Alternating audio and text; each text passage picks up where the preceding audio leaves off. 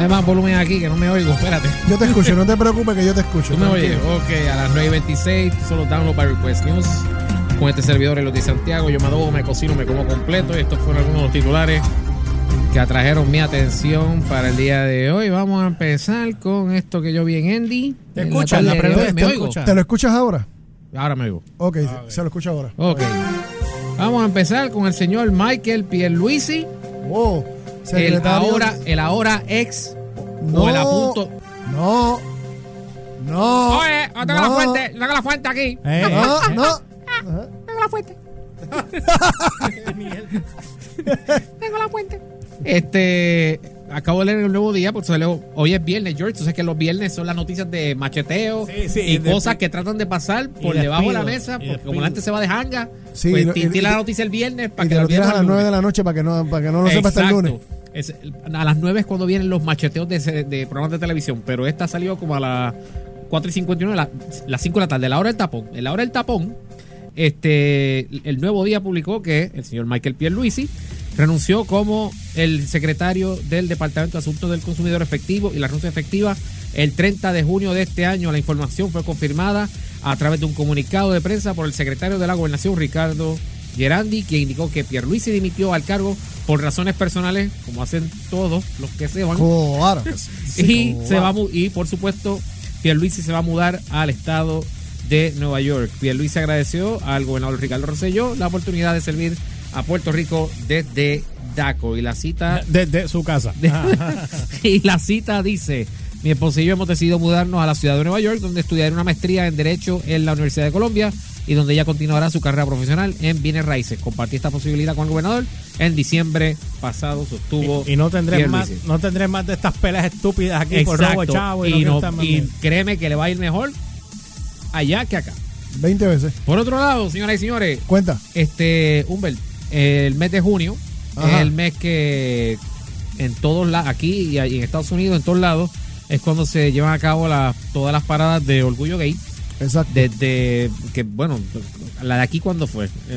La- el, primer, el- el primer domingo de algo así, la semana antepasada, algo así. La de San Francisco, Que- que creo es- que es el, el, el 29 de junio. Que Todavía- nosotros nos unimos en, en representación a nuestro amigo George. Pues Exacto, lo al apoyamos, lo apoyamos. Lo apoyamos completamente. Anyway, Ajá. este hay controversia ya ¿Qué este, con la parada de San Francisco. Va- No me digas que están con el, como el Comic Con, que, que ahora solamente es de San Francisco. No, no, no. Este, anoche, Ajá. activistas de la comunidad LGBTQ y Y. todas las siglas que vayan. LGBT. Sí, porque cada vez que busque- uno busca información son más las letras que siguen añadiendo.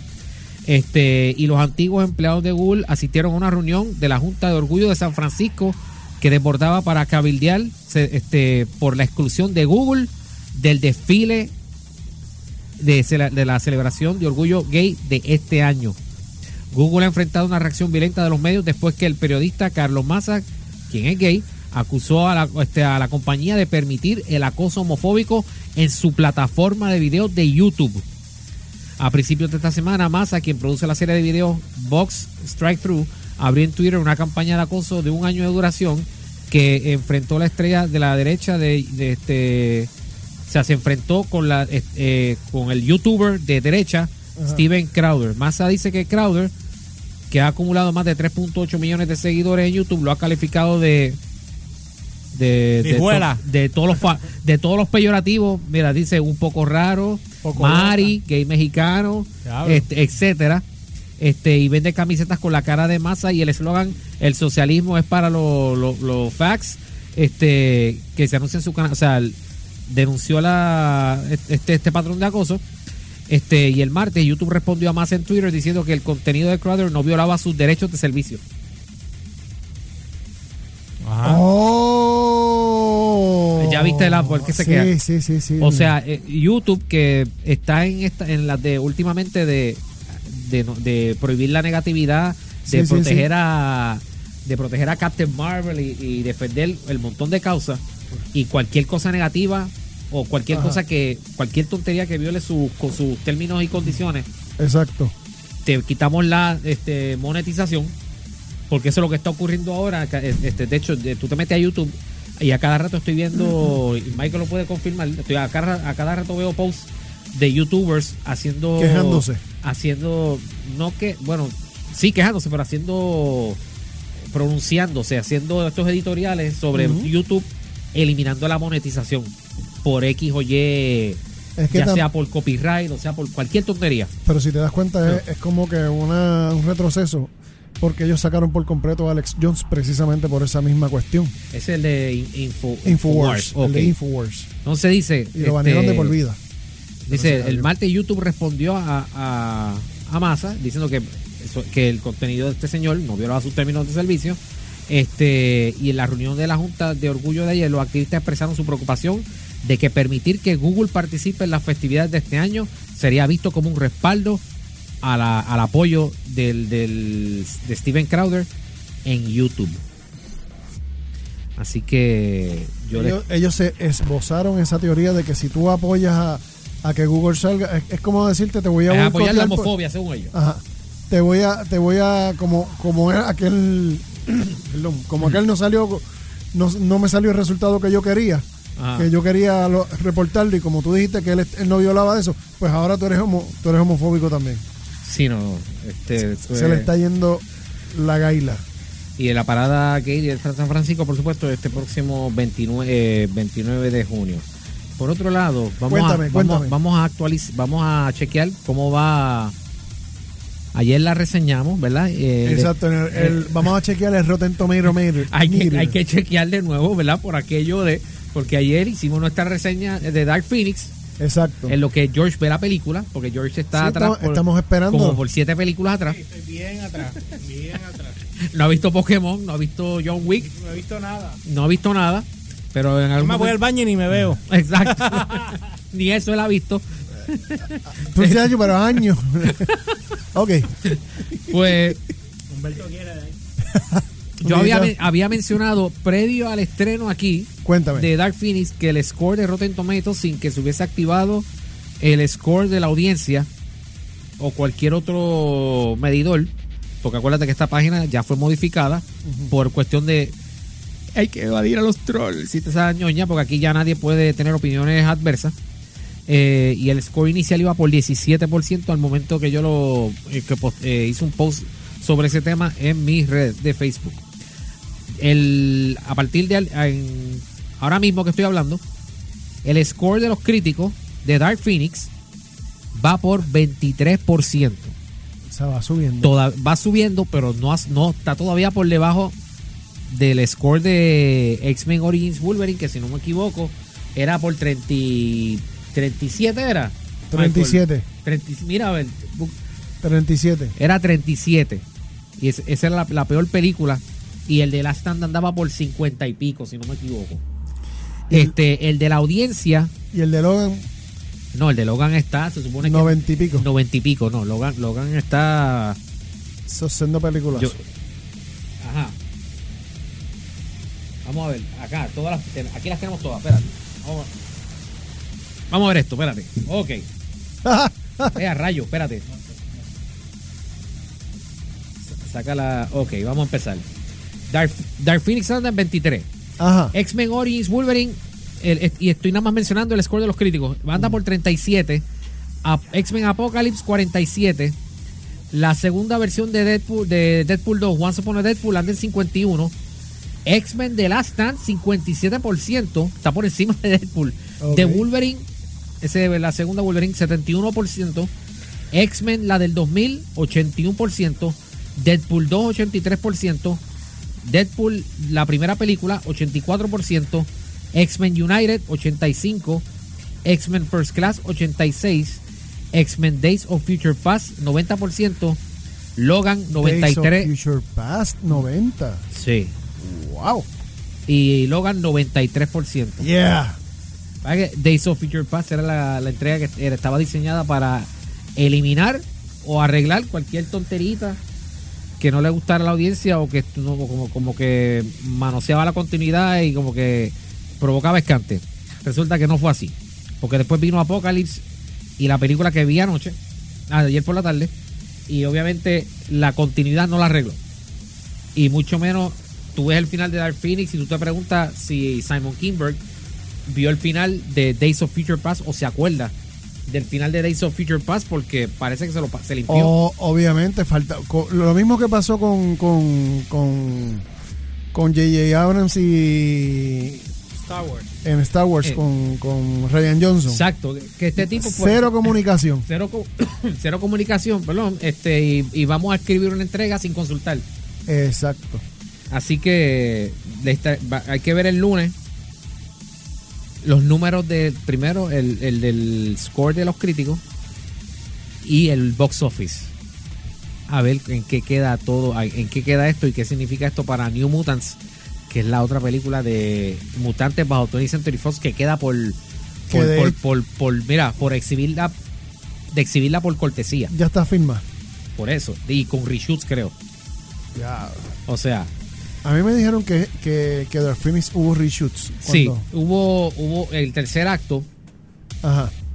tuvo eh, que tiene involucra una parte de un tren y todo, e- o sea, todo, eh, todo esto porque según James McAvoy, el fin, el tercer acto original que involucraba una batalla espacial, porque esta vez metieron algo espacial en Dark Phoenix, pues el tercer acto parecía el final de una, pe- una en la cita, una película que salió reciente.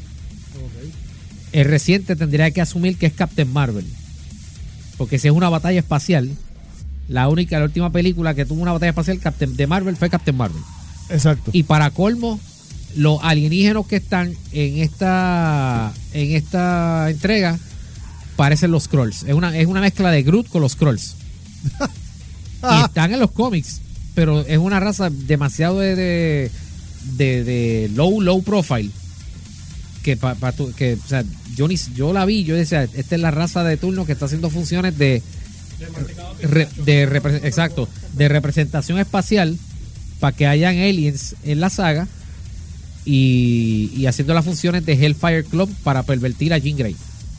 Porque hay una parte que tú que parecería que están tratando de hacer un facsímil, una versión criolla de la parte del Hellfire Club del Phoenix Saga.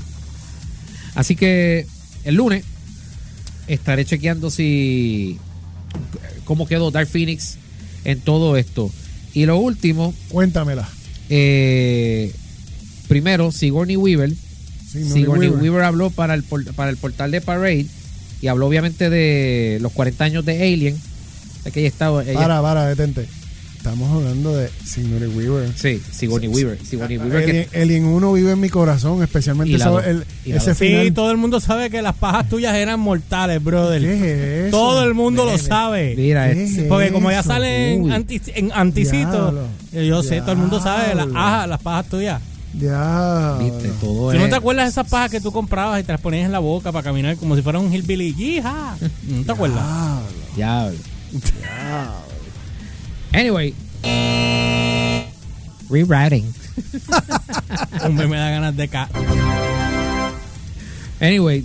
Sigourney Weaver ha estado ¿verdad? Este, celebrando los 40 de Alien. Este, de hecho, ella asistió. Tú llegaste a ver la, la puesta en escena de, de Alien. De una escuela en, creo que era en New Jersey. No. Hubo una, hubo una, una, Una obra de teatro. una obra, unos nenes en la- en- en- de una escuela en New Jersey hicieron una puesta en escena de Alien. Y usaron cool. material reciclable con todo lo, para hacer el Alien y, toda la- y el Nostromo. Obviamente esto fue con pantallas de video para las partes que obviamente no podían recrear, pero hicieron la puesta en escena. Entonces se les acabó el budget, pero ellos habían grabado. Y el video se fue viral porque que la gente quería ver el Alien este teatral. Ajá. Y los videos llegaron a donde Mr. Ridley Scott. Y Oh. Ridley Scott envió, creo que primero la cartita de felicitación Oh. y una donación, si no me equivoco, ahí para que, mira, para que puedan hacer el encore presentation. De la, entonces, en el día de Alien, que es el, el 26 de abril, hicieron el encore presentation, sold out total. Y adivina quién apareció para ver la obra y presentarla. Miss Sigourney Weaver. Yeah. Eso está documentado. Mi hermano, yo estoy loco ya porque hagan aliens, a ver cómo, con, con los materiales reciclados y todo. Próximamente Este, en Broadway. En pro- Aliens. no, pero, no, pero, pero eso dice mucho de que unos chamaquitos en una Sí, escuela por eso. hagan una puesta en escena y la y la y la, se la, la montan bien montada dice mucho pues ella ha estado de, de prácticamente de media tour este, con Aliens, pero ella no ha dejado de, de hablar de otras de las otras películas donde ella ha estado y fue una de las entrevistas para Parade donde ella en efecto confirma su participación en Ghostbusters 3 Yeah. la que va a dirigir la que va a dirigir este el hijo de Ivan Reitman La que va a ser como hicieron en. y las y ella di- dijo estoy loca por volver a trabajar con Bill y Dan o sea reunirme con ellos otra vez o ya sea, lo dijo O sea, que esa, esa es la película que va a ser como la. Como la el verdadero follow up de la 2 Sí, no, no, pero que va a ser como esta, como. Como Terminator, que va a borrar las anteriores. Es- bueno va a borrar la- La anterior. la- la- la- el reboot del 2016 Exacto. que es lo único por borrar y lo último era que ya Una este, película que se ve muy bonita a nivel de, de- de visuales Estética. y colores. Es muy buena. El, li- el libreto, gana, te puedes limpiar con él como quieras. Por eso.